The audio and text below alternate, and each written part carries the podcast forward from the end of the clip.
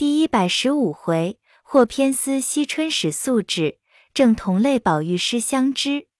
话说宝玉为自己失言，被宝钗问住，想要掩饰过去。只见秋文进来说：“外头老爷叫二爷呢。”宝玉巴不的一声，便走了，去到贾政那里。贾政道：“我叫你来不为别的，现在你穿着孝，不便到学里去。你在家里，必要将你念过的文章温习温习。我这几天倒也闲着，隔两三日要做几篇文章，我瞧瞧，看你这些时尽意了没有。”宝玉只得答应着。贾政又道：“你还兄弟兰者，我也叫他们温习去了。倘若你做的文章不好，反倒不及他们，那可就不成事了。宝玉不敢言语，答应了个是，站着不动。贾政道：“去罢。”宝玉退了出来，正撞见赖大珠人拿着些册子进来。宝玉一溜烟回到自己房中，宝钗问了，知道叫他做文章，倒也喜欢，唯有宝玉不愿意，也不敢怠慢，正要坐下静静心。见有两个姑子进来，宝玉看是地藏庵的，来和宝钗说：“请二奶奶安。”宝钗代理不理的说：“你们好，因叫人来倒茶给师傅们喝。”宝玉原要和那姑子说话，见宝钗似乎厌恶这些，也不好兜大。那姑子知道宝钗是个冷人，也不久坐，辞了要去。宝钗道：“再坐坐去罢。”那姑子道：“我们因在铁剑寺做了功德，好些时没来请太太奶奶们的安。今日来了，见过了奶奶太太们，还要看四姑娘呢。”宝钗点头，由她去了。那姑子便到惜春那里，见了彩萍，说：“姑娘在那里呢？”彩萍道：“不用提了。”姑娘这几天饭都没吃，只是歪着。那姑子道：“为什么？”彩萍道：“说也话长，你见了姑娘，只怕她便和你说了。”惜春早已听见，急忙坐起来说：“你们两个人好啊！见我们家是拆了，便不来了。”那姑子道：“阿弥陀佛，有也是施主，没也是施主。”别说我们是本家安里的，受过老太太多少恩惠呢？如今老太太的事，太太奶奶们都见了，只没有见姑娘，心里惦记，皆是特特的来瞧姑娘来的。惜春便问起水月庵的姑子来，那姑子道：他们庵里闹了些事，如今门上也不肯常放进来了。便问惜春道。前儿听见说龙翠庵的妙师傅怎么跟了人去了？惜春道：“那里的话，说这个话的人提防着割舌头，人家遭了强盗抢去，怎么还说这样的坏话？”那姑子道：“妙师傅的为人怪癖，只怕是假惺惺罢，在姑娘面前我们也不好说的。那里像我们这些粗夯人，只知道讽经念佛。”给人家忏悔，也为着自己修个善果。惜春道：“怎么样就是善果呢？”那姑子道：“除了咱们家这样善德人家不怕，若是别人家，那些诰命夫人小姐也保不住一辈子的荣华。到了苦难来了，可救救不得了。只有个观世音菩萨大慈大悲，遇见人家有苦难的，就慈心发动，设法而救济。”为什么如今都说大慈大悲救苦救难的观世音菩萨呢？我们修了行的人，虽说比夫人小姐们苦多着呢，只是没有显难的了。虽不能成佛做祖，修修来世或者转个男身，自己也就好了。不像如今托生了个女人胎子，什么委屈烦难都说不出来。姑娘你还不知道呢，要是人家姑娘们出了门子。这一辈子跟着人是更没法的。若说修行，也只要修得真。那妙师傅自为才情比我们强，他就嫌我们这些人俗，岂知俗的才能得善缘呢？他如今到底是遭了大劫了。惜春被那姑子一番话说的合在机上，也顾不得丫头们在这里，便将尤氏待他怎样，前儿看家的事说了一遍，并将头发指给他瞧道：“你打量我是什么没主意、练火坑的人吗？早有这样的心，只是想不出道而来。”那姑子听了，假作惊慌道：“姑娘再别说这个话。”甄大奶奶听见还要骂杀我们，撵出安去呢。姑娘这样人品，这样人家，将来配个好姑爷，享一辈子的荣华富贵。惜春不等说完，便红了脸说：“甄大奶奶撵的你，我就撵不得吗？”那姑子知是真心，便索性击他一击，说道：“姑娘别怪我们说错了话，太太奶奶们那里就依的姑娘的性子呢。”那时闹出莫意思来，倒不好。我们倒是为姑娘的话。惜春道：“这也瞧罢咧。”彩萍等听这话头不好，便使个眼色儿给姑子叫他去。那姑子会意，本来心里也害怕，不敢挑逗，便告辞出去。惜春也不留他，便冷笑道：“打量天下，就是你们一个地藏庵吗？”那姑子也不敢搭言去了。彩萍见事不妥，恐担不是，悄悄的去告诉了尤氏说：“四姑娘绞头发的念头还没有息呢。她这几天不是病，竟是怨命。奶奶提防些，别闹出事来，那会子归罪我们身上。”尤氏道：“他那里是为要出家，他为的是大爷不在家，安心和我过不去。”也只好由他罢了。彩萍等没法，也只好常常劝解。岂知惜春一天一天的不吃饭，只想绞头发。彩萍等吃不住，只得到各处告诉。邢王二夫人等也都劝了好几次，怎奈惜春执迷不解。邢王二夫人正要告诉贾政，只听外头传进来说：“甄家的太太带了他们家的宝玉来了。”众人急忙接出，便在王夫人处坐下。众人行礼，续些温寒，不必细数，只言王夫人提起甄宝玉与自己的宝玉无二，要请甄宝玉一见。传话出去，回来说道：“甄少爷在外书房同老爷说话，说的投了机了，打发人来请我们二爷三爷，还叫兰哥在外头吃饭。吃了饭进来。”说毕，里头也便摆饭，不提。且说贾政见甄宝玉相貌国与宝玉一样，试探他的文才，竟应对如流，甚是心敬，故叫宝玉等三人出来警励他们。再者，到底叫宝玉来比一比。宝玉听命，穿了素服，带了兄弟侄出来，见了甄宝玉，竟是就相识一般。那甄宝玉也像那里见过的，两人行了礼，然后贾环、贾兰相见。本来贾政席地而坐，要让甄宝玉在椅子上坐。甄宝玉因是晚辈，不敢上坐，就在地下铺了褥子坐下。如今宝玉等出来，又不能同贾政一处坐着，唯甄宝玉又是晚一辈，又不好叫宝玉等站着。贾政知事不便，站着又说了几句话，叫人摆饭，说：“我失陪，叫小儿辈陪着，大家说说话，好叫他们领领大教。”甄宝玉训谢道：“老伯大人请便，哲正欲领师兄们的教呢。”贾政回复了几句，便自往内书房去。那甄宝玉反要送出来，贾政拦住。宝玉等先抢了一步出了书房门槛，站立着看贾政进去，然后进来让甄宝玉坐下，彼此套叙了一回，诸如九目结想的话也不必细数。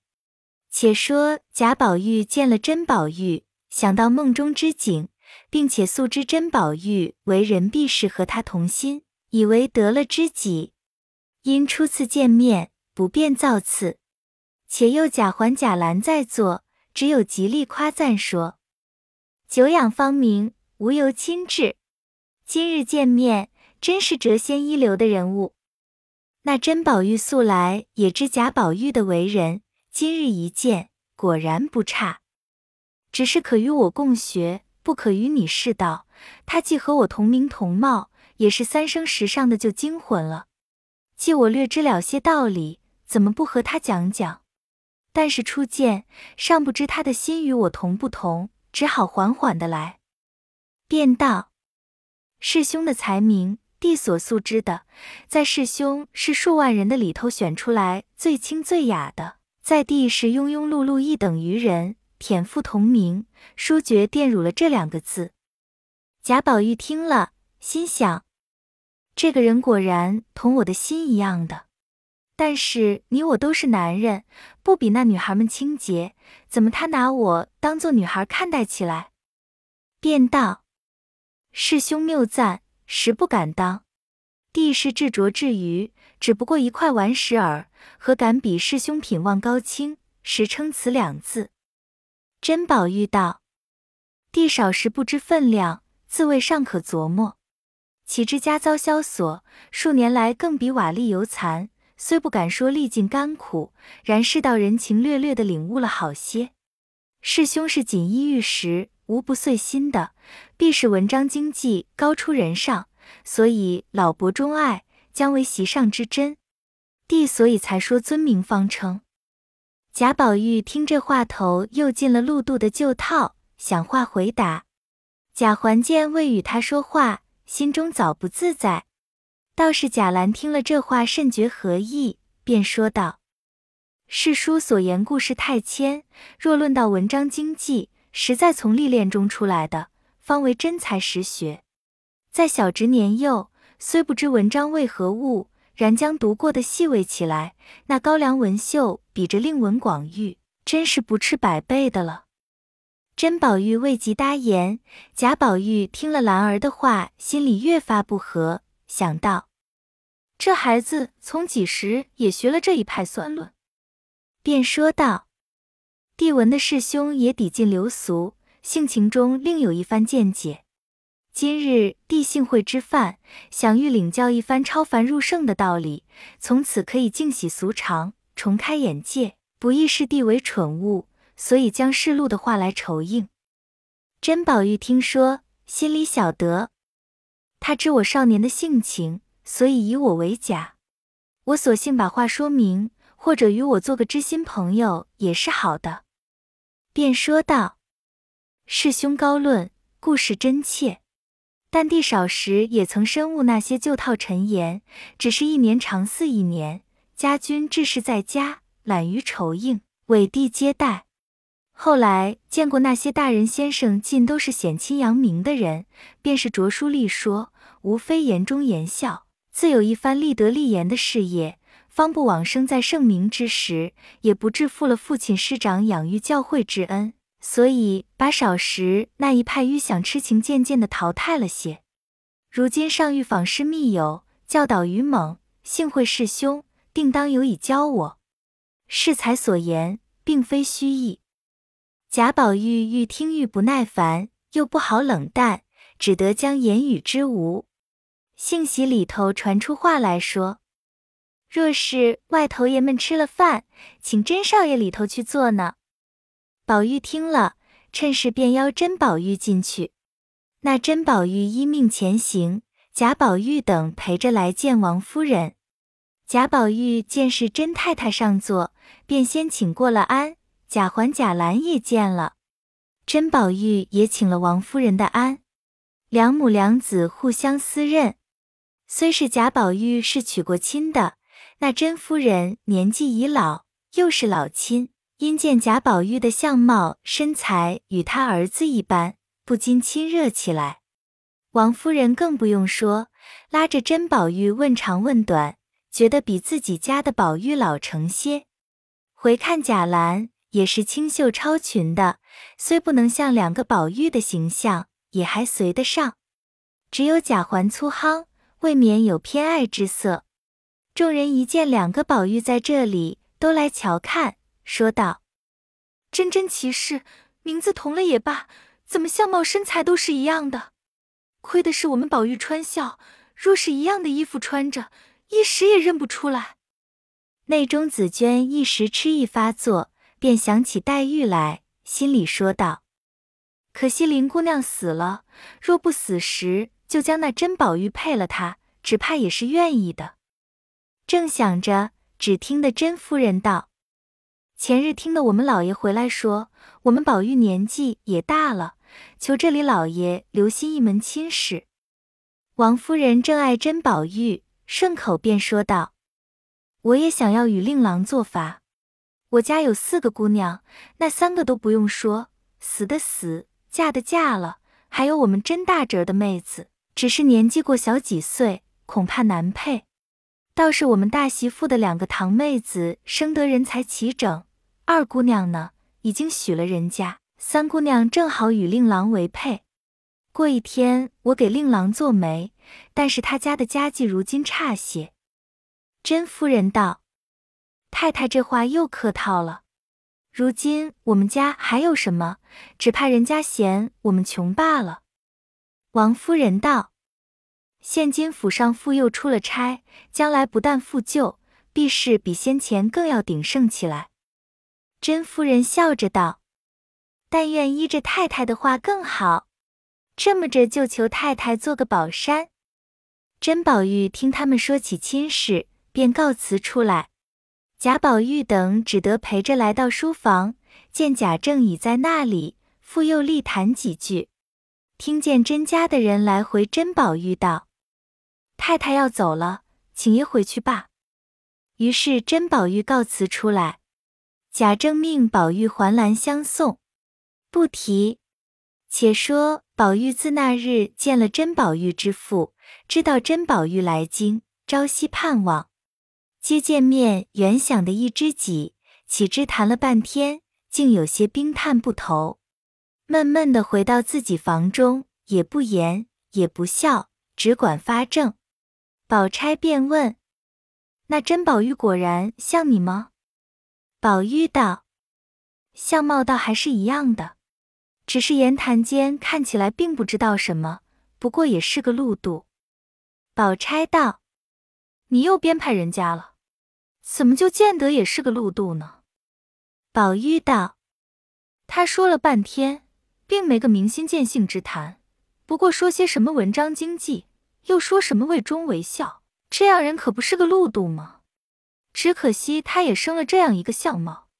我想来，有了他，我竟要连我这个相貌都不要了。”宝钗见他又发呆话，便说道：“你真真说出句话来，叫人发笑。”这相貌怎么能不要呢？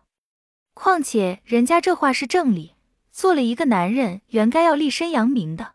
谁像你一味的柔情似意，不说自己没有刚烈，倒说人家是路度。宝玉本听了甄宝玉的话，甚不耐烦，又被宝钗抢白了一场，心中更加不乐，闷闷昏昏，不觉将旧病又勾起来了，并不言语，只是傻笑。宝钗不知，只道是我的话错了，他所以冷笑，也不理他。岂知那日便有些发呆，袭人等怄，他也不言语。过了一夜，次日起来只是发呆，竟有前番病的样子。一日，王夫人因为惜春定要缴发出家，尤氏不能拦阻，看着惜春的样子，是若不依他，必要自尽的。虽然昼夜着人看着，终非常事，便告诉了贾政。贾政叹气跺脚，只说东府里不知干了什么，闹到如此地位，叫了贾蓉来说了一顿，叫他去和他母亲说，认真劝解劝解。若是必要这样，就不是我们家的姑娘了。岂知尤氏不劝还好，一劝了更要寻死，说。做了女孩中不能在家一辈子的，若像二姐姐一样，老爷太太们倒要烦心。况且死了，如今譬如我死了似的，放我出了家，干干净净的一辈子，就是疼我了。况且我又不出门，就是龙翠庵，原是咱们家的基址，我就在那里修行。我有什么，你们也照应得着。现在妙玉的当家的在那里。你们依我呢，我就算得了命了；若不依我呢，我也没法，只有死就完了。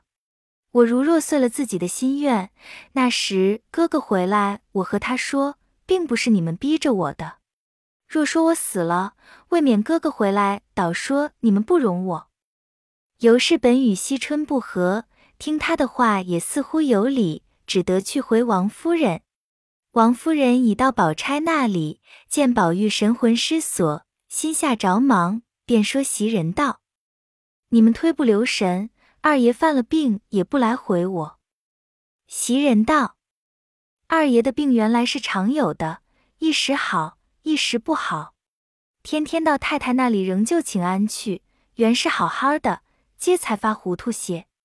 二奶奶正要来回太太，恐防太太说我们大惊小怪。”宝玉听见王夫人说他们，心里一时明白，恐他们受委屈，便说道：“太太放心。”我没什么病，只是心里觉着有些闷闷的。王夫人道：“你是有这病根子，早说了好请大夫瞧瞧，吃两剂药好了不好？若再闹到头里丢了玉的时候似的，就费事了。”宝玉道：“太太不放心，便叫个人来瞧瞧，我就吃药。”王夫人便叫丫头传话出来请大夫，这一个心思都在宝玉身上。便将惜春的事忘了。迟了一回，大夫看了，服药。王夫人回去。过了几天，宝玉更糊涂了，甚至于饭食不进，大家着急起来。恰又忙着脱孝，家中无人，又叫了贾云来照应大夫。贾琏家下无人，请了王人来在外帮着料理。那巧姐是日夜哭母，也是病了。所以荣府中又闹得马仰人翻，一日又当托孝来家，王夫人亲身又看宝玉，见宝玉人事不省，急得众人手足无措，一面哭着，一面告诉贾政说：“大夫不肯下药，只好预备后事。”贾政叹气连连，只得亲自看事，见其光景果然不好，便又叫贾琏办去。贾琏不敢违拗，只得叫人料理。手头又短，正在为难，只见一个人跑进来，说：“二爷不好了，又有饥荒来了。”贾琏不知何事，这一虎非同小可，瞪着眼说道：“什么事？”那小厮道：“门上来了一个和尚，手里拿着二爷的这块丢的玉，说要一万赏银。”贾琏照脸啐道：“我打量什么事，这样慌张？前番那假的你不知道吗？就是真的，现在人要死了，要这玉做什么？”小厮道：“奴才也说了，那和尚说给他银子就好了。”又听着外头嚷进来说：“这和尚撒野各自跑进来了，众人拦他拦不住。”贾琏道：“那里有这样怪事？”你们还不快打出去呢！正闹着，贾政听见了，也没了主意了。里头又哭出来说：“宝二爷不好了！”贾政一发着急，只见那和尚嚷道：“要命，拿银子来！”贾政忽然想起，头里宝玉的病是和尚治好的，这惠子和尚来，或者有救星。但是这玉倘或是真，他要起银子来怎么样呢？想了一想，姑且不管他，果真人好了再说。贾政叫人去请那和尚，已进来了，也不施礼，也不答话，便往里就跑。贾琏拉着道：“里头都是内眷，你这野东西混跑什么？”那和尚道：“迟了就不能救了。”贾琏急得一面走一面乱嚷道。里头的人不要哭了，和尚进来了。王夫人等只顾着哭，那里理会？贾琏走进来又嚷。王夫人等回过头来，见一个长大的和尚，唬了一跳，躲避不及。那和尚只走到宝玉炕前，宝钗避过一边。袭人见王夫人站着，不敢走开。只见那和尚道：“施主们，我是送玉来的。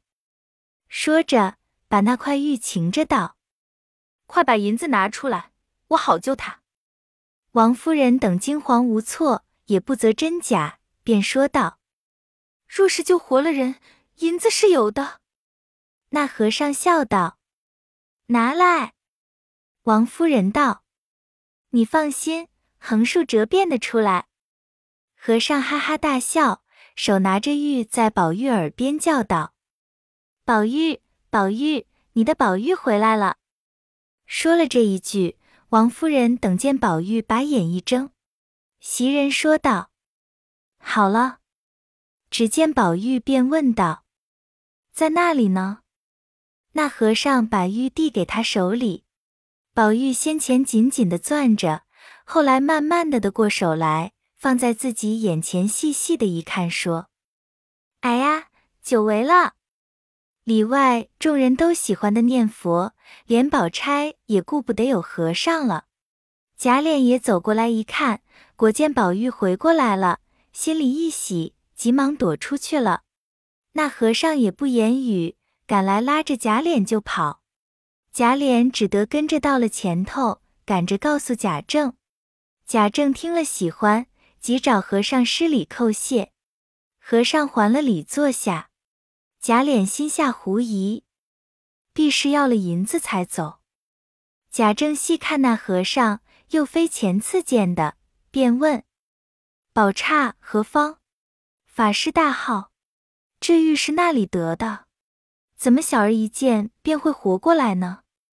那和尚微微笑道：“我也不知道，只要拿一万银子来就完了。”贾政见这和尚粗鲁，也不敢得罪，便说：“有。”和尚道：“有便快拿来罢，我要走了。”贾政道：“略请少坐，待我进内瞧瞧。”和尚道：“你去快出来才好。”贾政果然进去。也不及告诉，便走到宝玉炕前。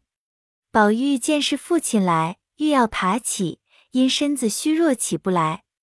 王夫人按着说道：“不要动。”宝玉笑着拿着玉给贾政瞧道：“宝玉来了。”贾政略略一看，知道此事有些根源，也不细看，便和王夫人道：“宝玉好过来了，这赏银怎么样？”